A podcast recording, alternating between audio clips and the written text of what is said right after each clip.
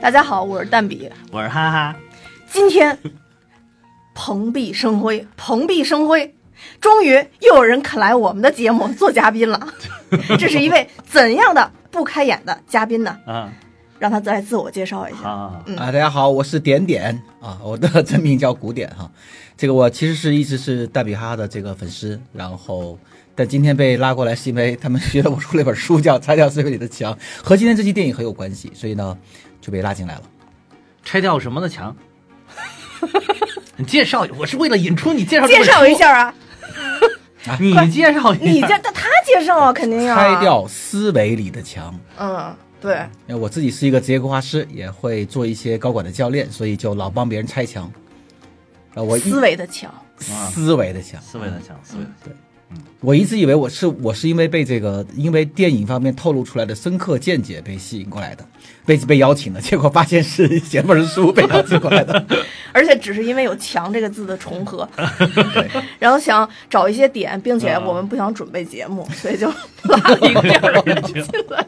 对哎，但是每次这个不堪的理由都要介介绍的这么详细吗？但是大家请忘掉他的其他的身份。啊，总之，他在这个节目里边就是点点，嗯啊，点点。好，那我们下面就要说一下为什么他跟这次我们的节目有关系，嗯就是因为我们这次的节目就是《楚门的世界》。啊，相信所有看过这部电影的人都知道，最后楚门是摸着墙找到了门才逃出去的。这就是在这里产生的跟墙和跟点点的关系，牵强的联系就在这儿。是不是联系非常紧密就呢是？联系非常牵强，对吧？嗯让我不禁想起了另外一部我们讲过的电影《强毅》，机器人强毅是吧？哎，这实在太跳跃了，我有点接不上。对，那嗯，按照惯例，我还是先说一下这部剧情吧。虽然我估计应该大部分人都看过，尤其喜欢电影的人应该都会看过这部电影。呃，这部电影的主角叫楚门，是金凯瑞演的。嗯我们看似他是一个特别平凡的人类，每次每天都生活的就是没有什么特别的点，行走在高楼大厦之间，每天进行自己一些平淡无奇的工作。但突然有一天，他的溺水身亡的父亲又出现在他他的身旁。这个时候，我们就发现，嗯，有一些古怪。然后我们就发现，原来这是一部怎么着真人秀，这是一个真人秀节目，所以他爸才能再次出现。嗯其实呢，这个就是一个真人秀的节目，而主角楚门是唯一一个不知道他在做节目的人，而其他的所有的演员都只是在配合他的表演。在这三十年期间，他都在真实的表现自己，而周围却所有人都是演员。但最终，他通过自己的努力逃出了这个大影棚。获得了自己的生活，但实际获得没获得不知道啊。这获得他自己的生活，这是我自己一个美好的一个向往啊。所以呢，这个就是大概是整个的一个故事，相信大家应该都看过这部电影。那为什么这个电影给我留下这么深的印象？我先说一下啊。首先，我第一次看这个电影的时候，其实嗯没没有什么触动，因为在那个时候，金凯瑞在我心里就是一个对搞笑的一个喜剧演员。嗯但经过多年的磨砺，嗯 就像今天上午我们说的，一直被摁在地板上摩擦了很多年之后，嗯发现楚门能开门走出去那一一刻，真的非常非常的不容易。对我现在几乎每年，我可能只有二零二零年没有看这部电影，以前每一年都会看一遍这部电影。嗯，对，所以嗯就是关于留下来还是逃出去这件事儿，啊是能触动到我的。哦，那我知道为什么二零二零年不看了，因为二零二零年只能留下来。外中央面更糟糕，中央说了，就地过年。就地过对，留在家里。哇塞，我们这个是个春晚节目，真的。你这真的。怎么样？我解读的怎么样？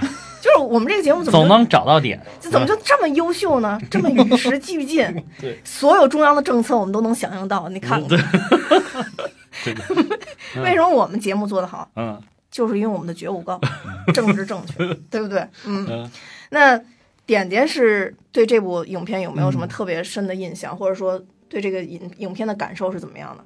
就其实你你刚刚讲那个那个那一瞬间还是印象很深刻的，就他最后面沿着那个海岸线走到那个楼梯上面，就推开那扇门，嗯然后那个时候他那个爹就是他那个那个那个导演吧，啊，对，在上面就像上帝那样，哎，你说话话话话话，就那种啊，对对对，就那种那种那种上帝的声音跟他说话，然后说然后说说你你不要出去，他说外面那个世界，还有还有他说外面那个世界跟你今天面临的一样，同样的虚伪，啊，但是他很安全，就再再留下来你会很安全安全所以你别出去。对对对，但是最后面这个他还是就说早上好，中午好，就卸了一个幕就出去了。嗯其实童年的时候，我估计跟你一样啊，就觉得很正常，对吧？要我也出去，因为那个时候年轻嘛，九八年看的，对吧？就大学的时候录像厅里边，对吧？然后录像厅录像厅 对，在在给湖南九零后和零零后的小朋友们普及一下 什么是录像厅啊。首先要介绍一种这个电影的载体，叫录像像带对对对，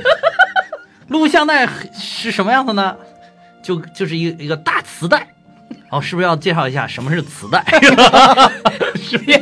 求求你别扯了，对，在录像厅在录像厅，哎录像厅，反正就是录像厅厅啊，录像厅这个晚上他们录这个那个时候录像厅晚上八点钟第一部呢都是播一些很正经的片子，什么纵横四海啊，对吧？到十一二点就开始播一些不可言述的片子，呃，但是如果你可以坚持到两点钟的时候呢，这个想看的又走了，又会开始播一些很经典的片子。我就是在一个一九九八年的湖南长沙的一个录像厅的晚上，三点多钟看了这部电影，哇，就是熬过了最精彩的那个时段，对对。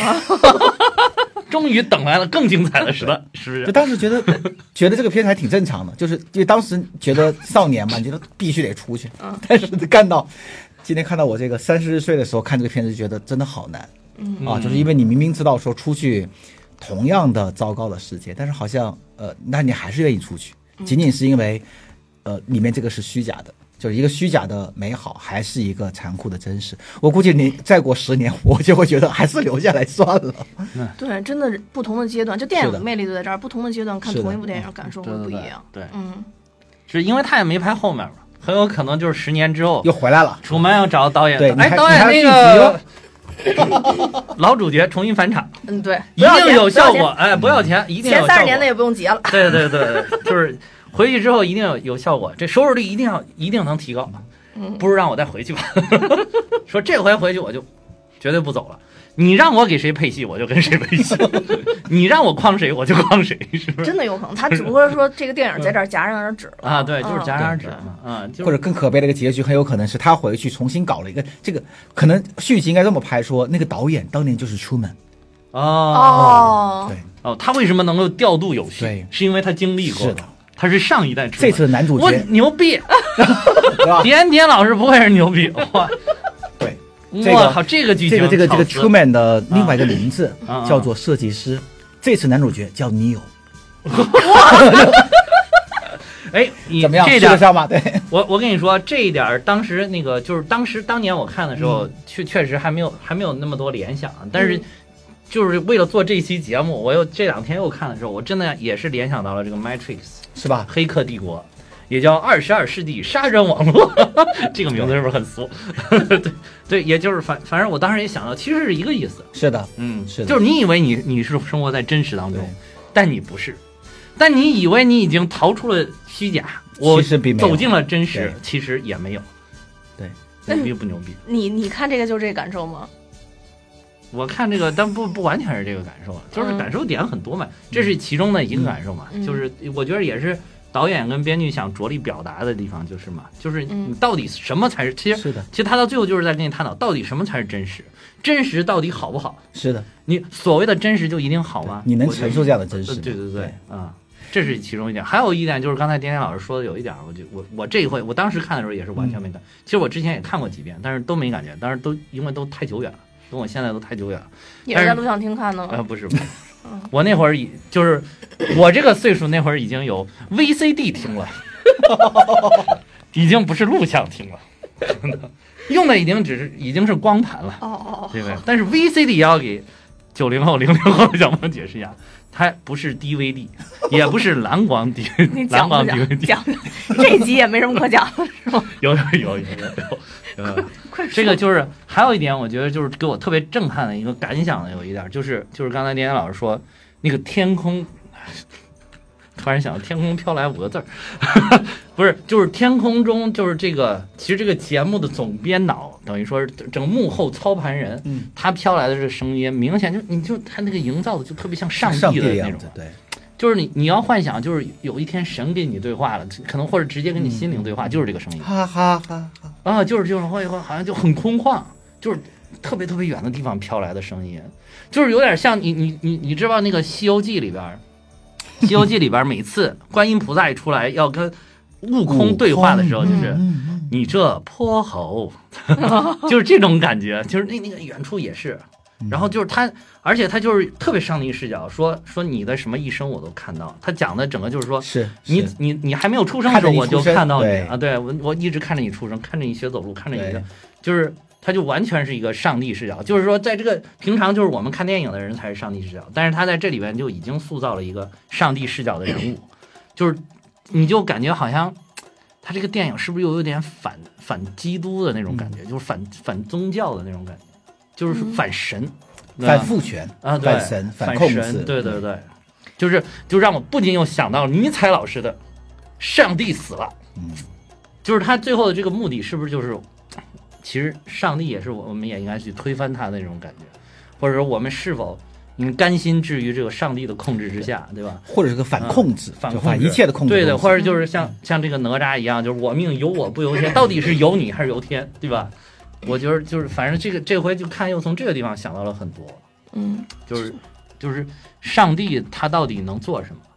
就是近些年有很多很多电影都是讨论跟这个相关的主题，对对对但就是但是当年的时候你要看，那就很震撼。对，就是《楚门的世界》这个，其实大家都很同意，就是导演是嗯在这里边扮演了一个上帝的一个角色嘛。而且嗯到最后的时候，当他要走出，当楚门要走出这个大世界的时候，你会发现上帝在的那个位置正好是天空的那个位置。他坐在那儿跟楚门说话的时候，就外边就是云彩是啊，就是那种他其实也在确实在很暗示大家在刻意塑造这个感觉。就是就是好像神神一样在俯瞰世界，对吧？嗯，俯我是一个神，俯俯瞰众生。而且安排了一切东西，对对对对对，而且他在那个就是控制室里面，就是他说了算。他说：“给来点浪，嗯，然后哗浪，风加大加大，然后他风哗把船给他掀了，风啊那个就给他掀了。到最后他就一看真的要死了，他说算了，然后就等于上帝放过了他，对吧？嗯，对他这其实也有说，就说如果说没有观众在看，也也有这个讨论，就是如果没有观众在看，导演到底会不会把他弄死？对嗯，但这里面其实你会发现，那个导演本身也是被控制的。你记不记得他他当时就愣了一愣，不说话。导演生气了，说说 say something。他说你说点什么东西啊？啊啊对吧？就是因为他觉得这是个直播，啊！就你看这个上帝也很尴尬，这上帝本人也出戏，我是你得说话，你不能不能冷场。啊，所以上帝后面还有观众的上帝，而这个观众的上帝对于整个这个节目是很冷漠的。就当出面走出去以后，大家觉得呃换个台吧，看看别的。啊，对对对对，这块我感觉他说是刚刚还跟他说对对，刚才我们聊也是说，其实说，反正我看完就是原来没觉得，就是原来就觉得观众还挺共情的跟他，因为他出去还哭又笑对对然后说跟他一起哭一起笑。嗯但是这次你一看哇，我就觉得哎呀，观众就没几个好鸟，是对都不是什么好东西。就我觉啊得就是把嗯。楚门的这个感情就当了一个快消品一样，是的。是。就消费结束之后，激情过去之后就就没有，说白了，除了那个就是楚门的真爱那个女的给他透点实信儿，嗯，透点实信儿，就谁只有一个真人，只有一个真人。只，有一个真人，谁告诉他这个世界是虚假的？对，嗯，而且你们都知道啊，你们不是不知道啊，你们也是上帝视角啊，对吧？你你你们你们呃，比如说，如果就是说对观众来讲，就是说平常如果有人敢这样践踏你的权利，你他妈是不是要告他？尤其在美国，嗯，动不动就说啊，你你对吧？人权对吧？我是不是要告你？对吧？美国那个在世界上维护和平，不惜牺牲别人的生命来维护什么所谓的人权，我是不是要弄你？对不对？哎，但是我看节目的时候，这个人明摆着就在我的眼前，被一个所谓被一个人扮演的假上帝左右来左右去，没有任何一个人没有任何一个人站出来，对吧？只有除了这个女的嗯机缘巧合的情况下，给他说了透了一句实信儿，说了一句实话，其他人就看哈哈乐了，嗯对吧？但但你倒过来，你想想过没有？其实有的人会说，站在楚门的角度，嗯好像楚门也是一个蛮舒服的状态。为什么？你看生活无忧，对对对一切都安排好了，对对吧？呃，更加，而且你想，他其实是只出卖了一点点的隐私，对但是是按照今天的话来说叫世界顶级流量，顶流，顶流，对吧？你想象有 哎你你今天出去跟一个人说说，哎嗯，你愿不愿意牺牲你的二十四小时隐私成为顶流？啊，对，我估计今天这个网红对吧？乌泱乌泱的，排着队会来。对对对对，所以这个时代，这个时代，我就觉得还挺，就他看他对，你会觉得特别像五 G 时代，是，五千个摄像头，对，排满全街，对对吧？对你每一个动作都被监控。其实我们今天出去也是差不多的，对对对对对吧？你脱个衣二裤就被拍无数次。对，然后第二就是人人都想出卖隐私，成为顶流，啊甚至有人自己在镜头前做出门秀，连续直播十二个小时，对然后把自己这个这个放倒。对所以是不是也有人会很羡慕出门？对，所以就是这个片儿为什么好好在哪儿？就是它有时代的这个，是的能能对时代透穿透时代造成一定的影响。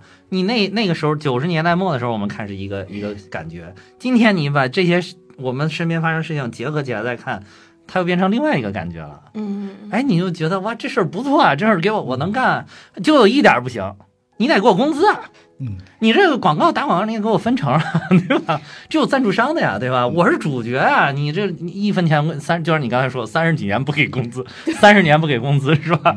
我出去第一个就是告你，出对出门要出去，最重要先跟导演要这三十年好心。啊！对吧？就是扯着横条，对吧？还我血汗钱，对吧？往法院门口一跪，对吧？是多接地气，太接地气，就是是不是？这你，所以就是，如果是真的就是说有很巨大的经济利益，哎那真的就像刚才点点老师说的，说明有人挤破了脑袋想干这个是的，啊。嗯，是的，嗯，其实也跟就他拍这个电影也跟当时美国的这个背景有关，因为美国嗯，这个综艺的发展肯定要比咱们这边对，要快很多嘛。美国大概就是七八十年代那会儿开始有真人秀，真人秀，对，然后就在美国一下就特别特别火。像嗯就像咱们其实最早看嗯。可能是不是《爸爸去哪儿》，或者说《奔跑吧兄弟》，就类似于这种爸爸去哪儿？的。对对对对，好像像他们那种话，就真的有像卡戴珊家族，其实也是类是类似于这种，他就是在哦把自己的生活展示给别人嘛。而且而且美国的那个真人秀已经到了很 接近于出门秀的地步。我不知道你有没有看过，是之前有个节目叫做《Lie or Truth》，就是就是谎言还是真相，就是、哦就是他让一个人换上去连续回答七个问题，你记得那个那个那个综艺吗？就他他让一个人往上坐着，说你敢不敢对于我连续问你七个问题，敢不敢说真话？哦。啊，这个问题非常隐私，比如说他他的家人、父母、老婆都在，他说你有婚外恋吗？第一个问题。哦。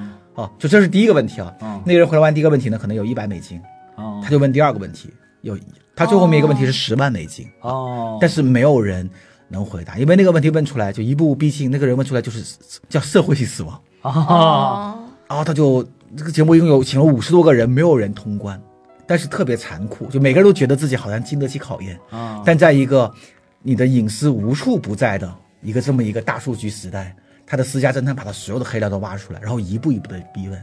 你连续回答七个真相以后，你会成为全社会不耻的人。就这样的节目也会在美国出现，而且播得非常的火，哦，就很。就是这个吧，就得把奖金提高到一亿美元。嗯，十万美元不那。谁愿意给呢？问你这点破事儿。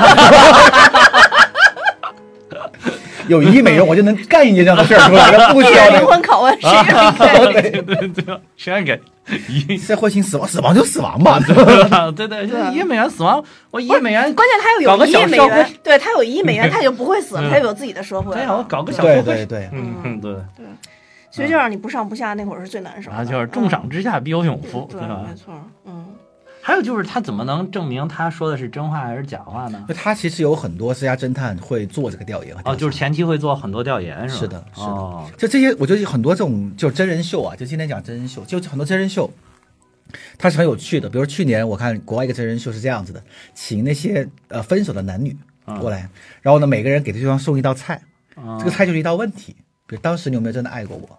哦这个人就需要回答。然后这样的话题很有意思，就是叫前任前任男女，哦他他他是反映出现人性中想表达又无法表达的一面。哦但我始终觉得，像我刚刚说那个，其实很吓人的。啊嗯，他是他是，因为每个人的人性都经不起极度的诱惑加挖掘，对，而且把它无限的放大。对你刚说那个确实挑战太大了。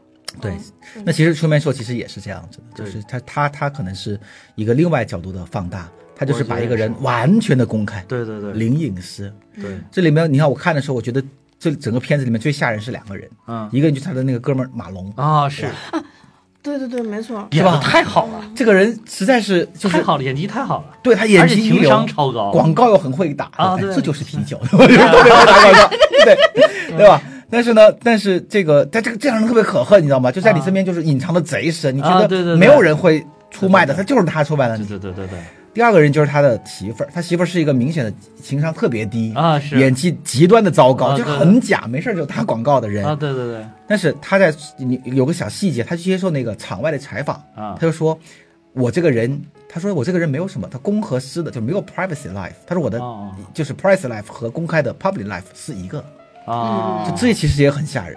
就是当一个人把他的工作变成了他的隐私，他的隐私却变成了他的工作，这是就是工具哎，人。其实他媳妇儿这个我觉得挺牛逼，他就是属于那种，就是他他就是我愿意牺牲自己隐私，他就不管顶流的这种对人，他就想明白，啊，那想明白，你想想明白你。想马上要公布这个对吧？sexy 画面，当时里边说了对对对说对吧？就是就是一开始原来这一块一说不是还那个说一到这会儿就就插广告，对对对就切广告是吗？但是那个说为了就是再创造新的这种爆点对吧？然后说下一次我们就要把这个是的，呃 sex 的画面给你公布出来是的，嗯，啊。然后，所以，但是你想，他媳妇儿那肯定是之前都签过各种协议的，是的，啊。而且他也想明白了，我想明白了。啊，就是这这算什么？啊？顶流，对。吧？一亿美金，但其实我觉得，确实就是身边最亲密的人，就是骗你最狠的人。是的，就很吓人，他就想表达这种，就是个毛骨悚然。对毛骨悚然嗯，对对对，就是如果就是真正能伤你伤到骨子里的一定是对你最亲密的就人。他太太可能还不会伤去门，对，真正伤他的其实是他马龙。马龙，马龙。我真觉得从小一点一是的。就他说什么七七岁就开始啊，对。然后说咱俩都是绑在一块儿的，作业是一起抄的。啊，对对，对。讲的贼感人。说我们一起抄作业，你要知道一点，我们是绑在一起的，对错不要紧。我去，讲的太感人了，对吧？最后，对，说对错不要紧，无论如何我都不会骗你的。对对哦然后对。然后卖卖了个广告，对对对。然后接下来。就是，而且就是他能演到，就是他媳妇儿，他都觉得这我这媳妇儿有问题，是。但是马龙一出来就能把这些都化解，是嗯，是太可怕了。商超高。回回想一下，你身边有没有这样的人？回想一下，身边有没有？好好想一想，好像没有。好像身边因为没有这么么亲密的人。对对对，所以你就就换个角度来说，你要不想这样，是不是就是身边不要有这么亲密的人？所以就是有的时候就是你看，尤其是太累了。对，尤其是现在就是社会上好多人就是不想把自己的真心展露给其他人，就是不想给你刻意的去营造一下这个就是距离感。对，嗯，总想刻意的给你这个完全我觉得是随着年龄的增长而增长的，因为楚门在这里边因为整个小社会都为他一个人服务，所以他应该算是生活的很幸福。除了他那个女之前喜欢的那个女朋友被带走了，其他应该说一他没有任何的切创伤。对对对，如他所愿。哎，有你想，创伤有创伤，就是他他父亲嘛，啊就是他父亲嘛，就是因为他想往外跑嘛。对对对他对那个创伤也是那是别人制造吓唬他的啊对对，吓唬他的，对，对啊，所以就是嗯正常来讲，如果说他自己没有往向外跑、往往外跑这个想法，那他就是一个完全没有创伤的一一个人，所以他这个更愿意相信别人。但他如果说从小他就不是生在在里边，他就生长在外边的社会，那他可能就是完全另外一个人了。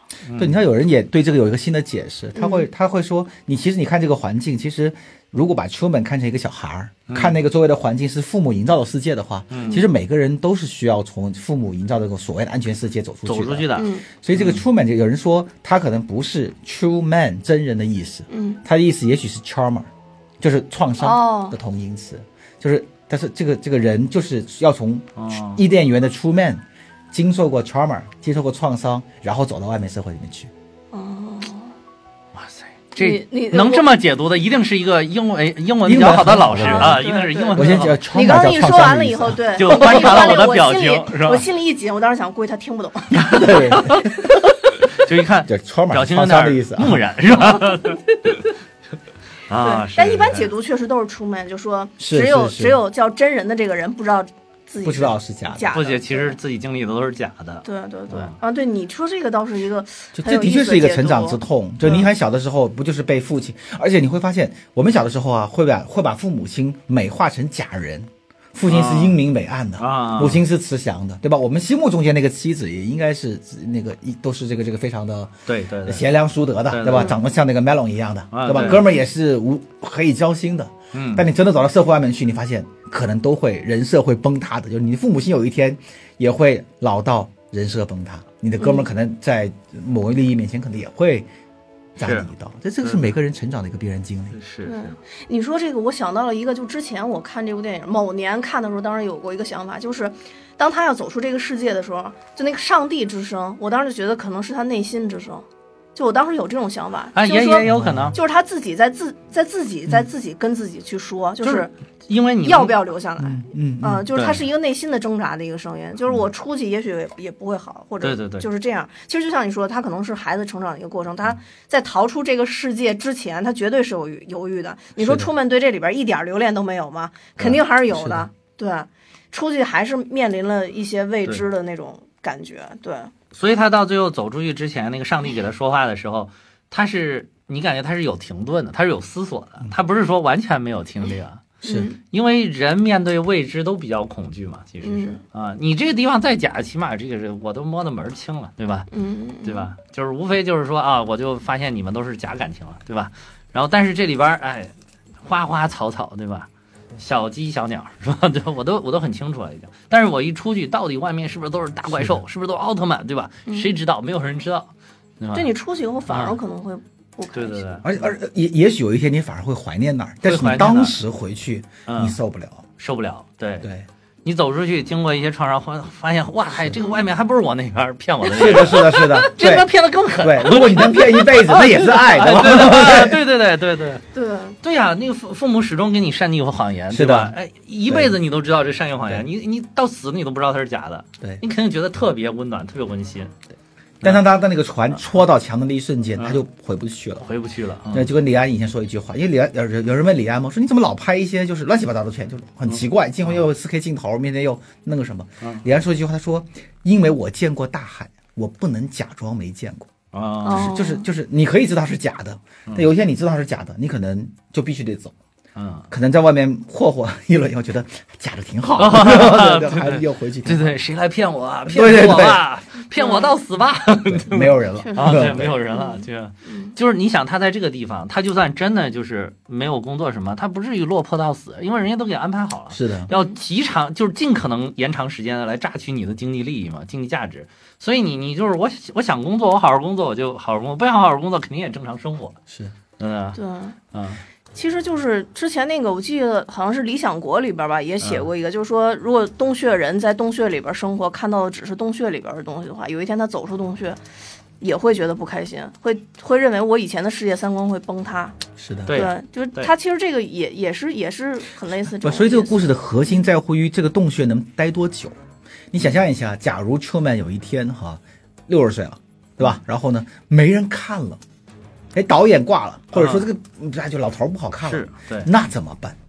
这五千个人随时可以撤场，但是他怎么办？对对对，他可能会面临更尴尬的状况，所以可能还是得浪一下。他就是我觉得很有可能就是，所以我浪一下。浪一下，所以我觉得就是到时候也有可能就是像像新一代出门又出现，然后故又进来这个故事啊。嗯，哎，其实这个也也很像咱们现在看，比如美剧啊，或者说嗯刚刚咱们聊到电影宇宙，就不断的有新人灌进来，才能啊让这个血液能支撑换进来这个东西对这个系列才能继续马龙生儿子了，啊，马龙对，或者楚门生儿子了，继续让楚门的儿子在这世界里边。想起来还挺吓人的。对，那挺残酷的。其实说他一直没发现，他也一直不愿意走出这个地方，那他真的可以，他比如他的子子孙孙都可以一直是这个真人秀里边的。那不就动物园吗？对对就是动物大熊猫吗？是是是，嗯，所以这个想起来挺惨的。所以是不是海上钢琴师就不应该走出那艘船？啊对，所以他最后就选择，那他等于说海上钢琴师其实是不愿意对，他就不愿意面对船下的世界。其实他他做出了选择，我宁可死到这儿，对，对吧？嗯嗯，他觉得这个外面这世界我驾驭不了。但但是那个哥们儿的优优点在乎于，他真的创造了一个音乐世界，那是他创造的对，不是白来骗他的。还有还有一个就是，我觉得那个是他自主选择的结果。是的，就那是他内在的世界。我可以走下去，我可以选择走下去，还有好多人在帮助我走到这个真实的世界去，但是我自主选择了，我留下来，死了我也认了。嗯，所以他的自由意志还是在嘛？对对？我们感动于是因为他有有自由意志，而不是没有。对对对。这个出门这哥们儿就是完全就是一开始没有，嗯，对。就是就是他以为他的自由意志都是设计好的。对，看这个我还有一点，就是还想到了那个西部世界，西部世界我就看了第一季，嗯，第一季的时候，那那个老鸨就以为他是真人嘛，包括他进入到了那个真实的世界了之后，就是他突然惊醒了之后，然后他以为他是一个真正的人，而不是一个人工 AI，然后结果 那个旁边那人就给他拿出一 pad，说你说话，你说说，你说，然后他一说，啪，那画就出来，一说哗就同步那个嗯剧本，就是剧本都给你编好了，对吧？你随便说，这都都有，都能显示，对吧？对，所以好多人看完这个片子，最大恐怖是什么？嗯。他老觉得今天我们这个世界嗯。也是春门秀，比如我们三个人做节目，然后那儿就有个摄像头，我我们两啊个讨论过好多次这个问题，对。我最早最我最早喜欢那个就是 Matrix 的时候，就是因为我我特别小的时候，就是嗯。刚玩电子游戏的时候，我就想，哇塞，会不会我们也是这个电子游戏玩小人？然后也有人坐在上面，那个看着屏幕，拿着手柄在那儿嘣嘣嘣打，对吧？嗯然后就是我们就是那个游戏里面的人，哎，结果一看，哇，黑客帝国就把这个想法拍出来了，我觉得太牛逼了，而且拍的这么好是的。啊！嗯所以好多人他们看完以后，我就是当时有个很轰动的消息，就是嗯美国有人看完这部电影以后，爬到自由女神像的那个头顶上面去，因为他以为那个按键在那儿，你知道吗？就就有人在美国自由女神像上面抠啊，就觉得那个按键在在在在女神顶上，对。就真的是会有人觉得生活在世界中间，对，因为这个还挺像的。很像，你发现这个世界洗脑，就你你没发现我们今天对于外面的一些信息，其实本质来说就是被新闻媒体所操控的你也没真的去过什么地方，是对吧？你每天在刷微博，觉得自己好像天下事全知道，对其实这些事情全都是别人告诉你。对对对对，嗯你会有没有？你说会不会有人弄一微博，就就嗯就给我们仨看，对吧？然后 构建了一系列的，对吧？对对对对对对那得收多少钱？我们仨，对吧？对对对对。就这么想真可怕。我说最可怕的还是我们三个人里边有两个人现在就是演员，陪着我在这儿，让我使劲在这儿撒欢儿。互相都觉得对方在演，对对对对对，这 反正就是如果你仔细品这个电影，就特别不容易再建立一种信任感。嗯，嗯，就是，总之就是《楚门世界这》这个电影给人建立一个新的这种世界观的这种感觉吧，而且它还不是那种。看起来像像二十二世纪杀人网络那种，就啊看起来那么紧张。它相对来说还是比较是正常生活比较搞啊笑那种那种对，轻松搞笑，而且他营造的是一个正常的生活，也没有什么机器控制了世界什么了这种。但是我发现一个 bug，嗯，如果咱们三个中有个演员的话，那就是经常带货的那个，因为他老得插播广告。插播啊，对，这里边就是插播广，就是这个，其实后来你看最暴露的就是他媳妇儿，是，那那广告也太生硬了，那谁编的？为什么要那么弄广告，对吧？尤其是在他有一次，就是那个有点太太调戏了。就是在楚门正在最特别质疑烦恼的时时候，特别烦恼的时候，正在问他，你要是像马龙，肯定是我顺着你的话说，对。对吧？咱找个时间再专门做广告。结果这个说你这么烦恼，不如我们来喝这个什么什么，可可酱吧，而且还还非要把那个词儿都说完，把这里边含有什么成分能解决什么什么问题，全都说一遍。哇塞，就是特别搞笑，对吧？你死在死在情商低、智商低上。对对对，对，所以我经常在微博里面看到带货的微商，我觉得这搞不好是个演员。这搞不好是个演员，就是现在这个这些演员都可以公开带货了，是吧？已经就是这些演员们、配角们自己成立了一个产业。其实是很像的，你知道很多的，我不是攻击微商啊，就很多嗯，他会在微朋友圈里面假做个人设，像不像？啊他有这个我太了解了。他有放照片儿，然后他偶尔会会卖个东西给你，不就是像《吹麦 show》里面啊是一样的吗？嗯就我假扮一个人，然后把东西卖给你。啊，他们其实就是一个主体，然后他拍一张照片，比如说拍一个什么优优优质的下午茶之后，嗯他会发给所有的微商的人，啊他就可以发到自己的朋友圈里。比如今天下午我在国贸喝了一个什么顶级的下午茶之类的，就有点跟之前那个拼夕夕名媛那个意思，只不过那个时候纯纯可能为了自己的面子或者什么样，嗯但是微商的话就是。统一的图片，统一我买车了，统一我又换了一个包，统一又怎么怎么样？对，因为我看到他们说那个他们会也是拼拼钱买一个二手的什么保时捷啊什么的，然后就发说，呃，因为今年这一年干的还行，喜提一辆保时捷。但是他每一个人圈子文案都是一样的，但是很多很多人都因为这个是的，愿意去参与到他们这当中去，哦，真的挺可怕的。所以你看，这这是所谓的自媒体，就一个人就是一个台，哦，就是一台车门秀。啊，嗯，所以看起来就是有人的地方就有表演，不管是不是在这部电影里边儿，对对有人的地方。心有多大，舞台就有多大。啊，有人的地方就有江湖，这确确确实是这样，对。其实这部片子除了它整个就是给我带来的一个感受或者说思考以外，这里边也有一些东西让我觉得拍摄手法其实挺新奇的，嗯。就尤其是在他撞破了他老爸好像没死这件事儿的时候，嗯。他就其实脱离他生活的正轨了，嗯。嗯而且他这里边其实是有一些表现手法，比如说他在上班的路上，他正常是走，比如说 A A 路，他突然就杀进了一个大厦里边儿，然后打开那个大厦的电梯，就发现后面是一个，其实是一个候机室。啊，对对对，对，然后其实当时我看这种拍摄手法的时候，我觉得特别有意思，嗯因为以前确实没有嗯见过用这种方式来拍。嗯我就看完那个以后，我就时时在期待，也许有一天我在什么地方就能看见这个东西。啊，因为我你找到现实世界的 bug 了。对对对，啊我觉得我特别喜欢这种神秘的东西。嗯，就是嗯 Morpheus 就来找你了，一个红色的药丸，一个蓝色的药丸，你选一个。其实有点像，你不知道，你你不觉得吗 包括比如说像像嗯零零七里边也是，到了电话亭就啊就一定可能会去一个什么地方，然后包括那个。黑衣人不是也是吗？啊呃，废旧仓库往往那些走，其实都是这样。我就老觉得在我们的生活当中会暗藏一些玄机，有有有一些暗门之类的东西。嗯总之就是那那一个部分，我觉得拍得特别好。还有就是导演，当导演发现楚门有点问题的时候，调配所有这里边的资源的时候，啊每一个人的表现都都特别特别有意思。其实有一块儿是楚门，我记得也是，嗯，一下就证明自己的怀疑是正确的，是他们在高速公路上吧，好像是出了一个什么什么什么事件，他要离开那个岛，离开那个岛，他让他媳妇儿开车带对他去，对不对？疯了，有个火。我，有火对，然后这个他个开着车，嗯。对，然后这个人，对，他就威胁他媳妇儿嘛，带着他媳妇儿走，然后那个人就走到他车前上就说不用客气，就是楚门跟他说一件，问他一件事儿嘛，他说不用客气，楚门。啊，对你想对对，正常人怎么会就是一下就就是说这里边有好多多特别傻的这种，设定，对对，就是特别不是特别傻的，就是小演员，嗯，嗯。就是你又知道为什么有些人群演一辈子跑龙套，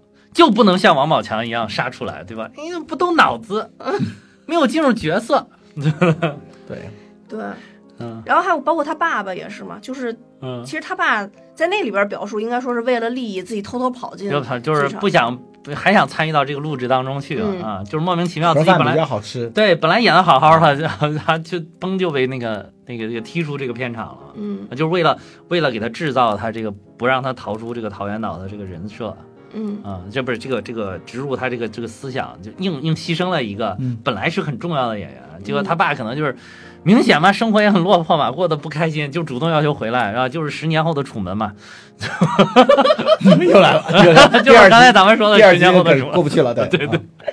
啊 对，但是他确实就最后得逞了，而且当时内幕我也觉得感受挺深的，嗯。就是情感真的能被煽起来，就是他跟他爸见面的时候。嗯哦哦哦，嗯，然后就是背景像响起什么音乐啊，就那种操控感，就是真的是人的感情能能被煽起来，而且嗯其实这里边没太讲楚门为什么跟他媳妇儿会结婚的，就是虽然他真正喜欢那个女的不是被拉走了吗？对，就这还用讲吗？当然我是真爱啊，我是真爱结婚的。啊，但是好你这么多他垫吧一句，我觉得很心虚啊。但但但不是所有的他都是真爱结婚的，还我是。我都没反应过来，啊说实话，没反应过来，没反应过来，这 中心表的，啊，对啊，就是我此处应该有掌声，到时候你自己赔他。对啊，就是但是这个这很多他不是真爱嘛，但是你该结婚的时候也得结婚啊，对对，不对？甚至楚门可能不知道什么叫真爱。对对对，还这这而且就是这个特别好，对吧？对对对，就是有的时候一种生活伙伴嘛，对吧？当然就是像我一样，就是加上真爱当然更好了，不加其实也不是过不下去啊。有的时候但是你加了，我加了，我肯定加了，对。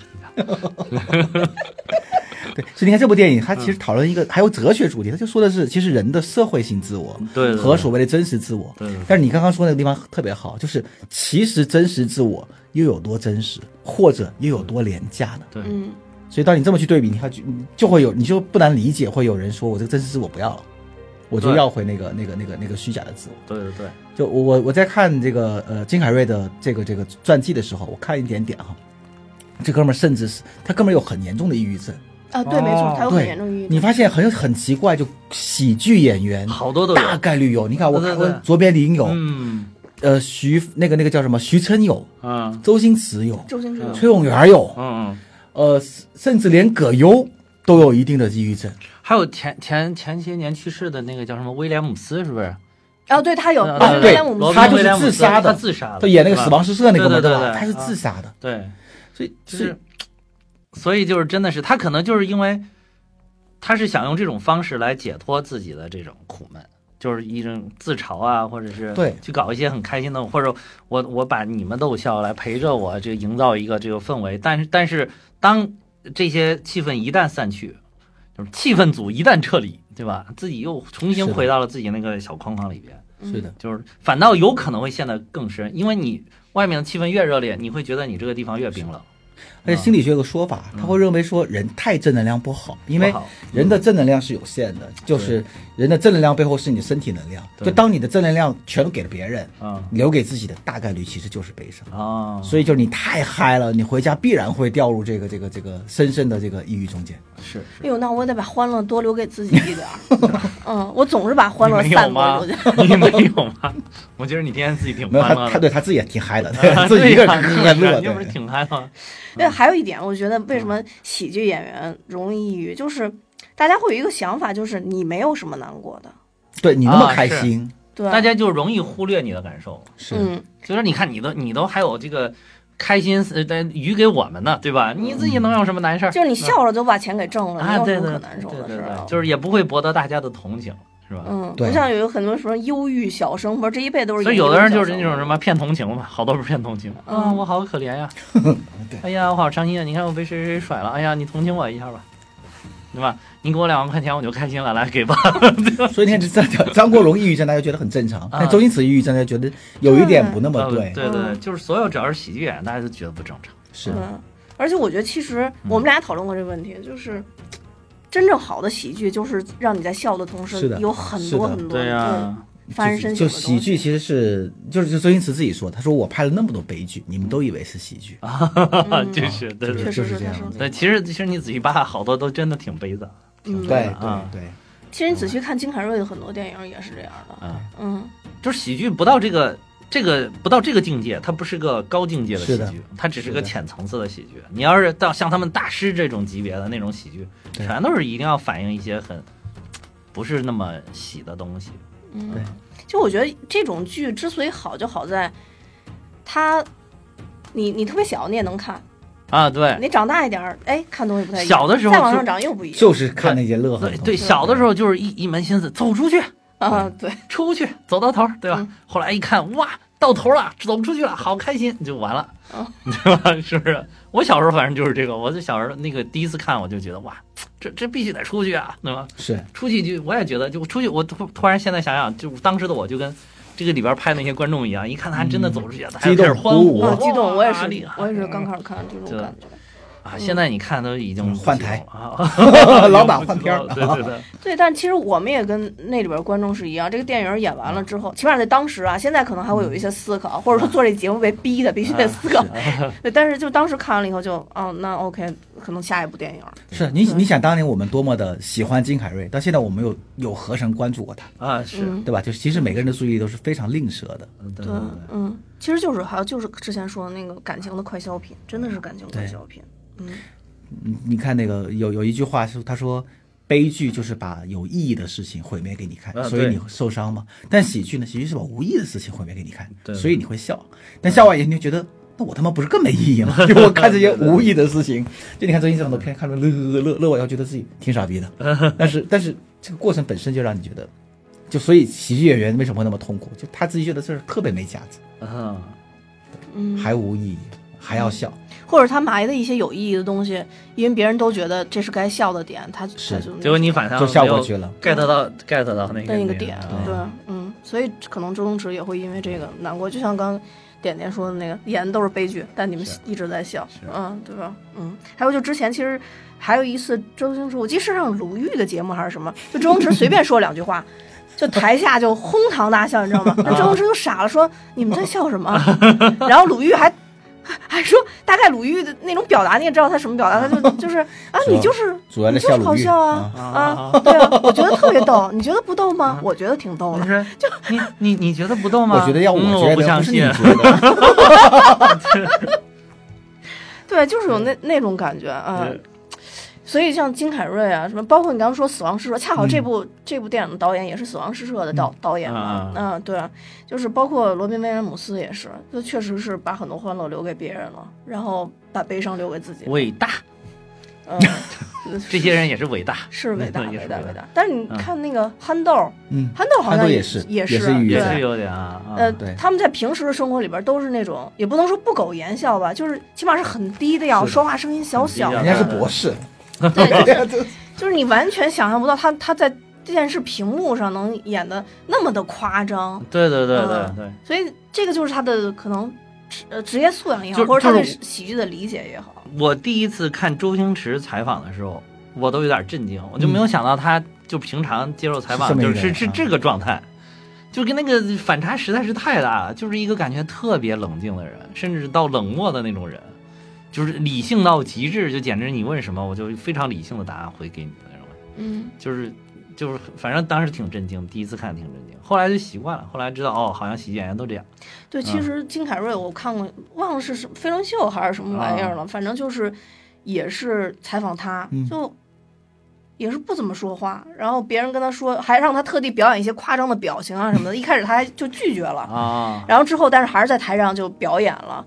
但我觉得那一刻，其实他也知道，就自己的那种表演是只是一个笑料而已就。是个肤浅的、对屎尿屁的东西，但他其实又很很有很多想讲。对，而且我记得是不是周星驰说过他的那个偶像就是金凯瑞？啊是嗯，是对吧？是是是嗯，就金凯瑞确实，尤其是那个《变相怪杰》里面，啊是，呃我也真的是第一次看他那、啊那样的表演，对，特别夸张，再再加上当啊年那个特效，就已经嗯觉得非常好。很很很牛了，当年觉得那个特效真的很牛了，已经。啊对，然后所以后来才有百变星君嘛，啊，对对对，那个就就是是完全致致敬《变相怪杰》嘛。对变相怪杰，对你这么一讲，我有个感受。你看，其实周星驰和张卫健都很像，这张卫健有点模仿周星驰，啊，是。但张卫健好像总是拍不出来周周星驰的那种就是笑中带泪的感觉，总觉得他他有是点浅，对。可能就是因为他不是一个这种，很悲情的人物，很悲情的人物。啊，对对对。本质还是挺欢乐的，啊，对。所以本质欢乐就我们看着就不欢乐。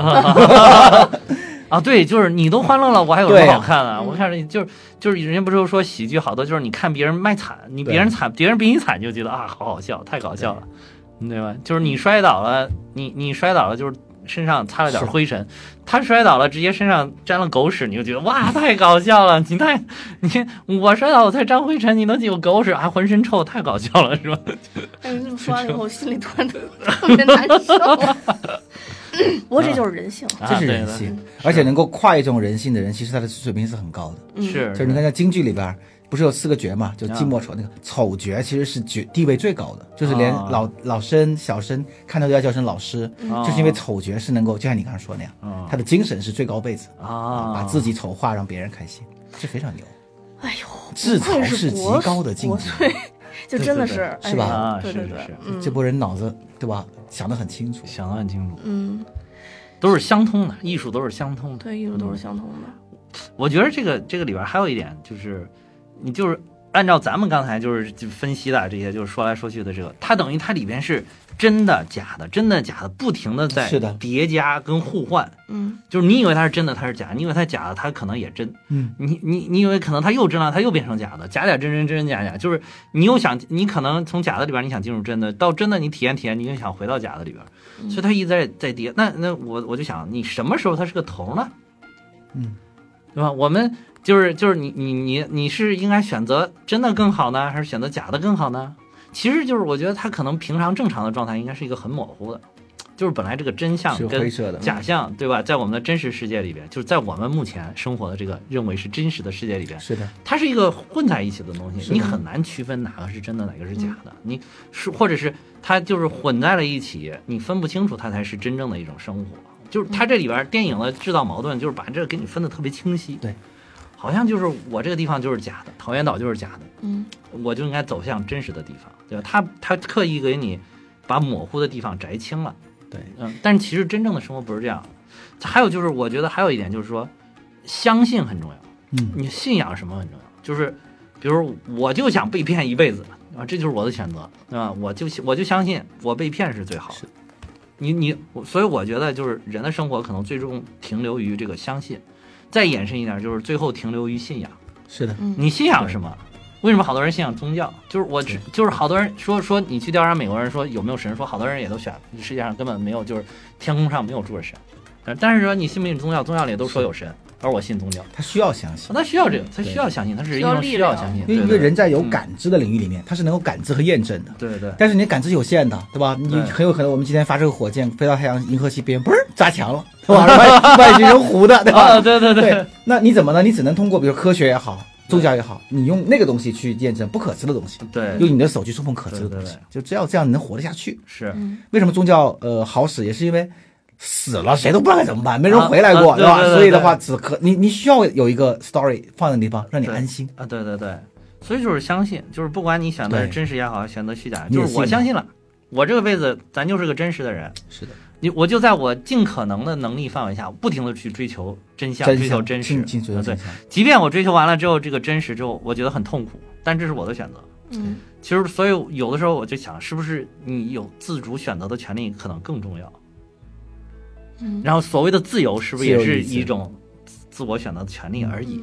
啊、也没有真正的所谓的自由。你这种自由可能也是别人给你一个框架底下你所能选择的权利，但是对。你就我就停留在这里就可以了。我相信的就是这个东西，我的信仰就是什么什么什么。就自由是选择了你某种信相信的状态，状态，对对对，而不是自由本身说你是无边无际，啊，对，完全没有约束。完全没有约束，对。嗯，对对。还有就是咱们之前说的，就是当你选择了之后，你笃定了之后，到最后不管什么结果，我认了。认了，嗯，这种是最幸福的状态。对对对，嗯，其实我们现在自己也在给自己营造这样的生活。对呀、嗯就只能这样营造，要不然就会很痛苦。我觉得，嗯，就是你就是那种一有山很多望着一大师山高的，自杀的大师都是因为就是对对对，就是一山望着一山高的那种还是还是痛苦，就自己认不了这种就是真真假假混合在一起的状态。对对嗯，对，就就就找到自己的边界，啊，对，就很就是边界在哪儿？因为你你要是不停探究，因为它就进入了一个哲学的的循环一样的东西，嗯你可以不停的互文这个东西，不停的反转，对吧？就是好像悖论一样的。因为因为真和假，它本来就是相对出现的，它不可能只出现一个，不出现另外一个。从概念意义上来讲，你有真的，一定有假的；嗯没有假的，你怎么知道什么是真的？没有真的，你怎么知道什么是假的？嗯但是它又同时出现，你又会觉得是不是真和假的它都是真的？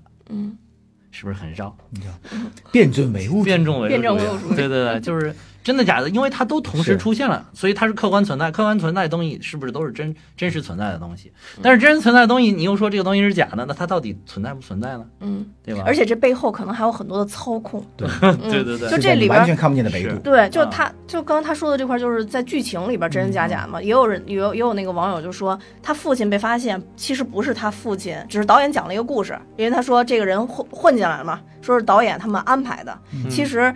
因为当时收视率不好，其实这个电影里边当时讲了，那会儿收视率不好，嗯最后收视率高潮出现在哪？就是他跟他父父亲就相相认的那个部分。哎那点儿我就觉得哇，这个编导操盘能力对太对，强了，所以就说这这个这个部分偶然被他发现，到底是这个人真的冲回了片场，还其实就是导演让他发现，为再造再造一波收视的高潮。对对，如果说是的话，其实我们也被愚弄了，因为我们起码我第一次看电影的时候，我就认为，就像他说的时候，这个人跑过去了。对，而我们其实，在那一刻为这个剧情也掀起了一个高潮。是对，所以其实电本身这个电影《死亡诗社》的这个导演也在这么操纵我们。啊，对，对，就是真的假的，你看看就是必然和偶然，这都是这种情况。就你以为的偶然，其实是个必然，对对对，所以关键还是得信，就像哈哈说的，还是得信得相，你得你选择信什选么。选择相信，我就相信我现在生活就是最好的，最好的。对，媳妇儿就是真爱。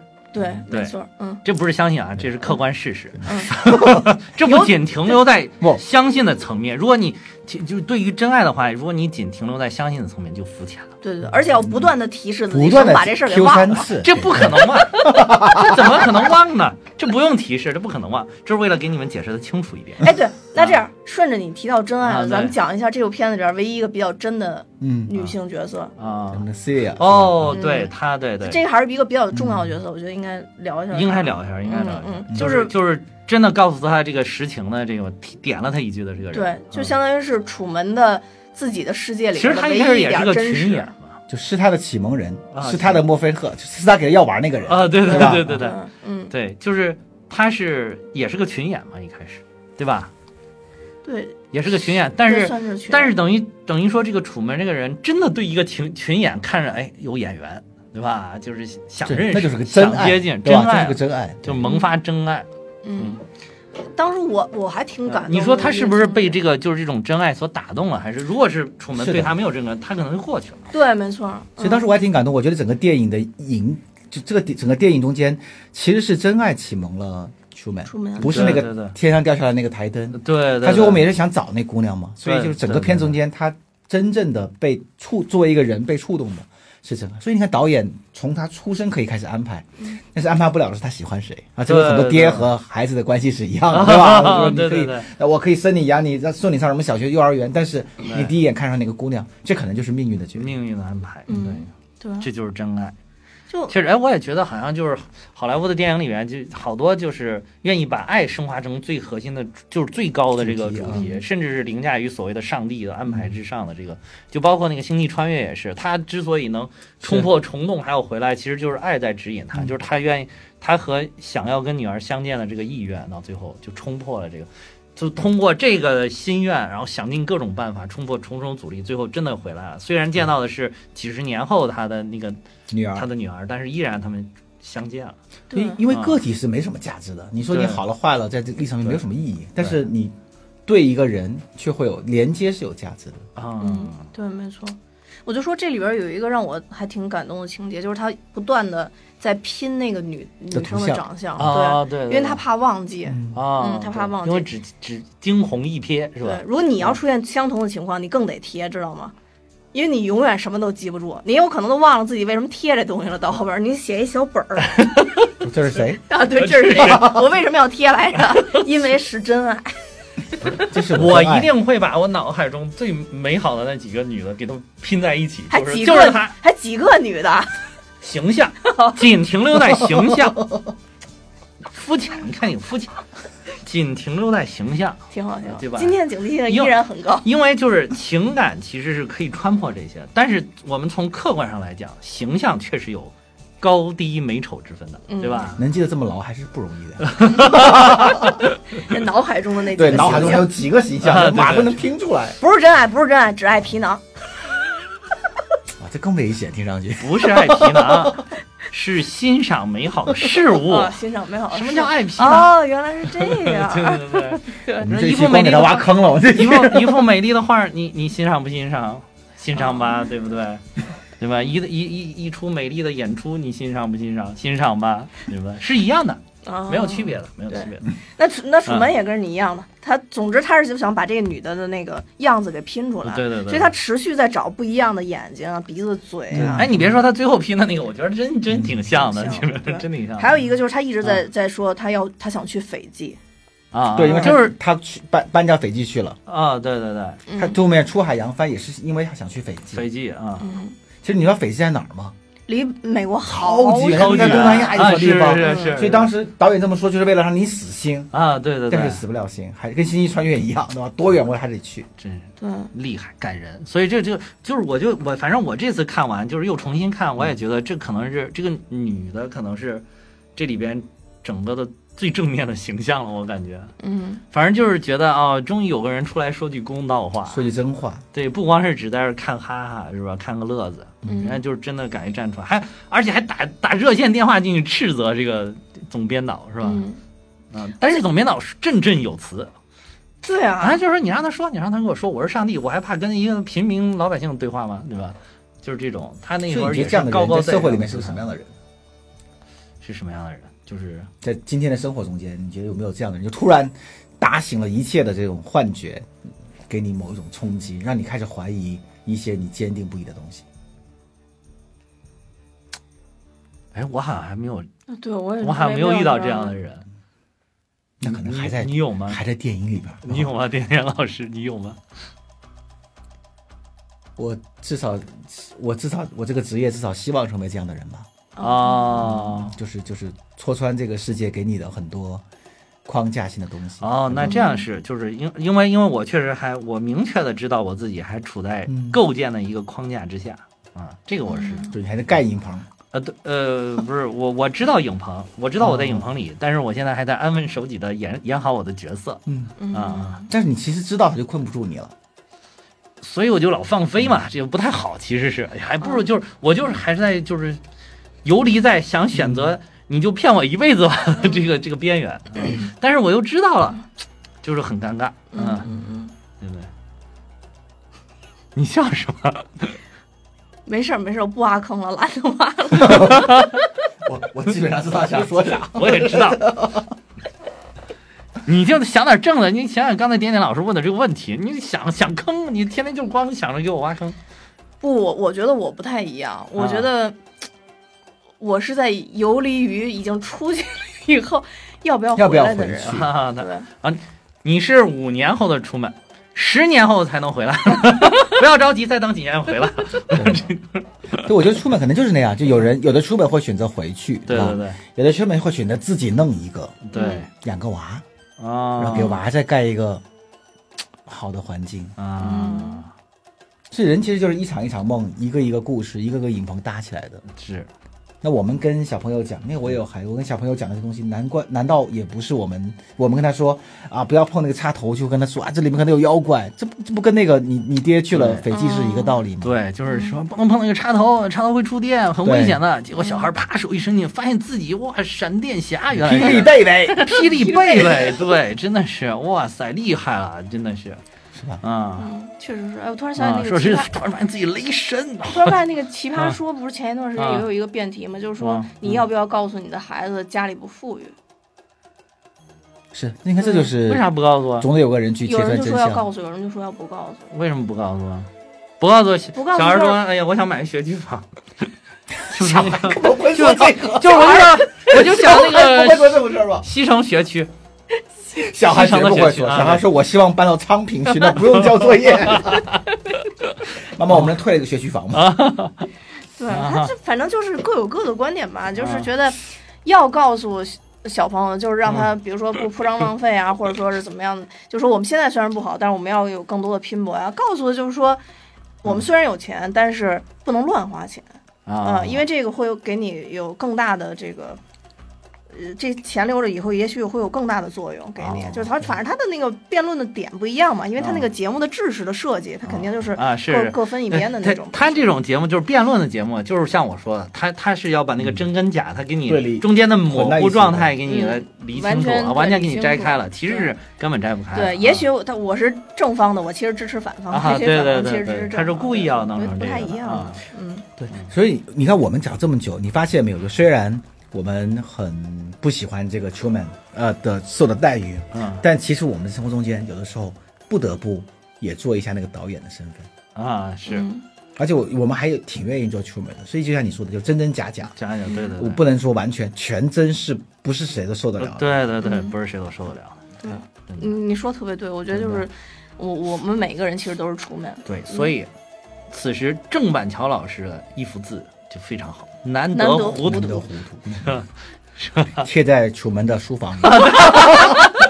对对对，楚门要再拍续集，一定肯定要加入中国元素。中国现在市场很大，这电影市场，对吧？就就按点点老师说的他，媳妇说了，续郑老师集里边这个老师的难得糊涂，对对对，难得糊涂。然后楚门还是一边在那儿一边说着：“看吧，真迹真迹啊，真记。对，不知道楚如果楚门世界真的要拍续集的话，恐怕以我现在这种心态，我都不一定敢去看。”嗯，嗯，对。就就是一看不管他怎么样，啊你都会很害怕。对，啊，就因为你在他身上找到了很，就是你在你在每个角色中间找到了自己，这很吓人，嗯嗯嗯，是吧？以前我们看片子觉得坏人，我我是好人，他是坏人，啊对对对对对现在觉得我是每个人，对，我是启蒙者，我是上帝，我是看对对对就是看热闹的人，啊，对，我是鼓掌的人，对吧？我还是帮凶，我还偶尔真的是，对，就是这样。就是楚门不管变成什么样子，可能都会有都会有遗憾，都会有一些小楚门会会会有遗憾的。是他走出去做的非常好了，可能会有一些人遗憾我没有走出去。他走出去不好，啊，对对对。也可能跟他一样走出去的人也会觉得，哎，我也应该走回对来。，但是每个人的人生都不可复制。是的，认他好了，嗯。你就不一定，你不一定能像他一样好。对，对，所以我觉得这是一个神的角度和人的角度，就神的角度看概率，是对吧？对。呃，总有人不开心，但人的角度呢，你就只有一辈子，对对对对，所以你就不能够后悔，就是对。你你他妈就必须觉得说，我选的就是他妈最好的，对一切都是最好的安排。对对对，嗯所以就是所以我就觉得就是，还是应该去做一些自己想做的事情。是的，嗯嗯就是如果你真的触到这个墙壁了，你还是应该大胆的走出去。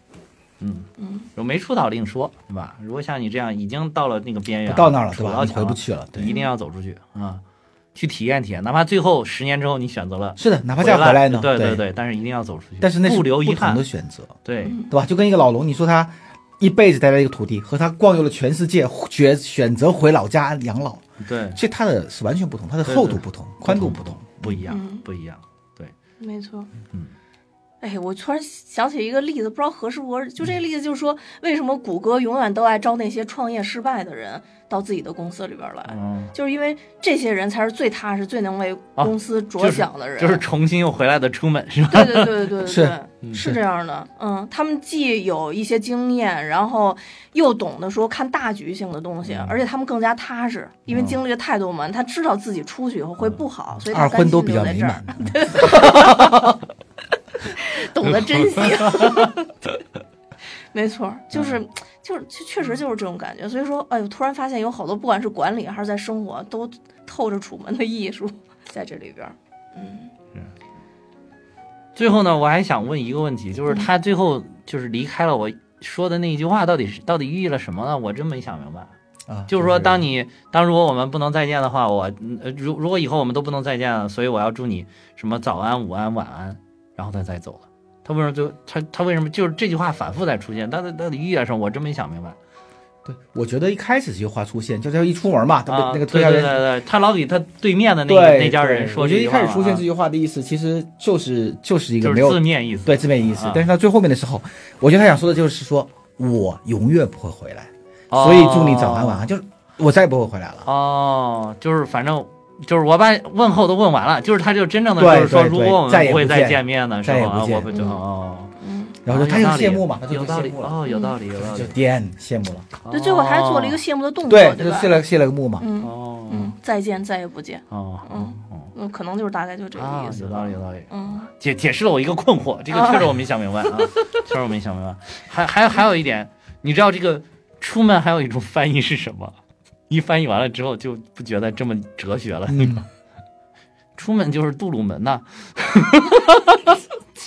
就是 President Truman，杜鲁门总统就是 Truman。如果你看，如果这个翻译成杜鲁门的世界，是不是就又变成了一个喜剧？是不是又变变成了一个喜剧影迷？所以这个翻译很很重要，很正。嗯凯利·费雪，费雪还有个翻译是什么？费舍尔啊！你一顿人就觉得不不是个美女了，对吧？让我想起一部电影叫《土拨鼠之日》，就完全被名字带跑了。不是是不是？对吧？那要凯利·费舍尔跟凯利·费雪，哇，凯利·费雪觉得好高端，嗯，对吧？还有就是梦露，你知道还翻译就是，哎呦妈，你最近是看什么了？我是联想这个，突然一下联想了，这个都是、嗯。都是我早早已经研究过。你知道嗯梦露还有一个叫什么？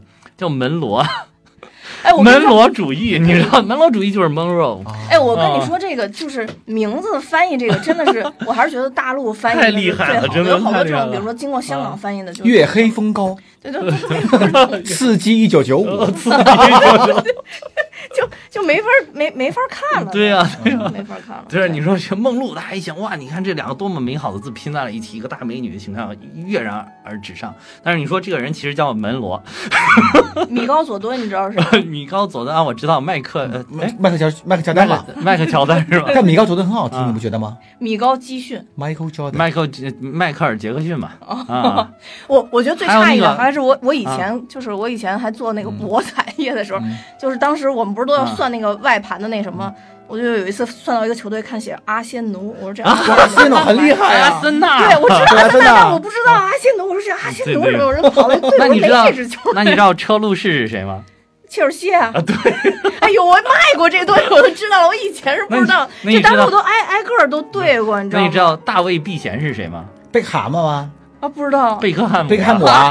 大卫避嫌，我跟你说，这都是香港人翻出来的。呃香港翻贝坎的吗？因为他那个是香港英语嘛，贝克汉嘛。贝汉贝卡。哦，啊，对。阿西诺，阿西诺啊，阿西努啊，所以你说这个。对。的，Michael Jordan 嘛。反正就觉得 直接翻译过来，就是再再翻译成咱们这边的话，就觉得特特别傻是，对对对对，突然就是带到欢乐的环节。你你那个你必须要用粤语读才行啊。嗯，啊，车路总之翻译士最最后证明了一点，就是翻译很重要。翻译很重要，对对对。就是不能翻译成动物们的世界，对楚门的世界，甚至你最差最差也要意译翻译成真人的世界，对吧？真人秀，其实它那个名字叫真人 Show 嘛对。The Truman Show 嘛，嗯嗯。嗯嗯。而不是世界。嗯，但是我觉得这两年中国电影很多翻译的名字越来越好，甚至比就是英文原来的翻译呃是是还好是，对，比如说那个什么咱们之前讲的二二分之一的魔法啊，对，啊那个就翻译的特别特别嗯好，对然后，但是那个是看完才知道翻译的真好，不看又不看就不太想看。对，那个又翻译的太好了，啊太好了。太太像那个电影本身的内容了，嗯对对对就是再是减少一些什么总动员什么乱七八糟什么的，对对对，现在总动员还还真的变少了，总对动员。对，总动员是香港翻出来的吧？香港、台湾翻的吧？不是大陆也有就咱们就只要是那个是皮克斯都皮克斯的都是总动员？都是总动员，对对。海底总动员。啊，对对对对对，机器人机器人机器人总总动员，呃，什么什么什么总动员，反正好多总动员，对啊对，玩具总动员，玩具总玩具总动动员。员，不，从从玩具总动员开始开始，对嗯是的，对。一堆总动员，赛车总动员。特别特别多，反正全动员上了。对对对对对，我感觉一这起名一点也不用心。嗯，是不是很有意思？反正这几年嗯好多了，你看连一个电影的名字都这么重要。对对对。中国电影业还有很多很多可以革新的地对对对方。嗯，就是嗯，我就是刚才突然发现这一期谈的有点太严肃了，对吧？嗯是所以我不经意想到了一点，我们也是中国电影宇宙的一部分。呃，对对对对对对对对对，玛丽莲玛丽莲玛丽莲门罗，门罗，嗯，真的。嗯好吧，那今天也聊得差不多了嗯那我们今天节目就到这儿，然后也特别感谢点点来参加我们的这个节目。嗯嗯，呃，我也要跟大家说，我们蛋比哈哈有自己的听友群了，大家可以看节目的说明，加我的联系方式，我会把大家拉进群。那我们今天就到这儿，多谢大家的收听，拜拜。拜拜。再见。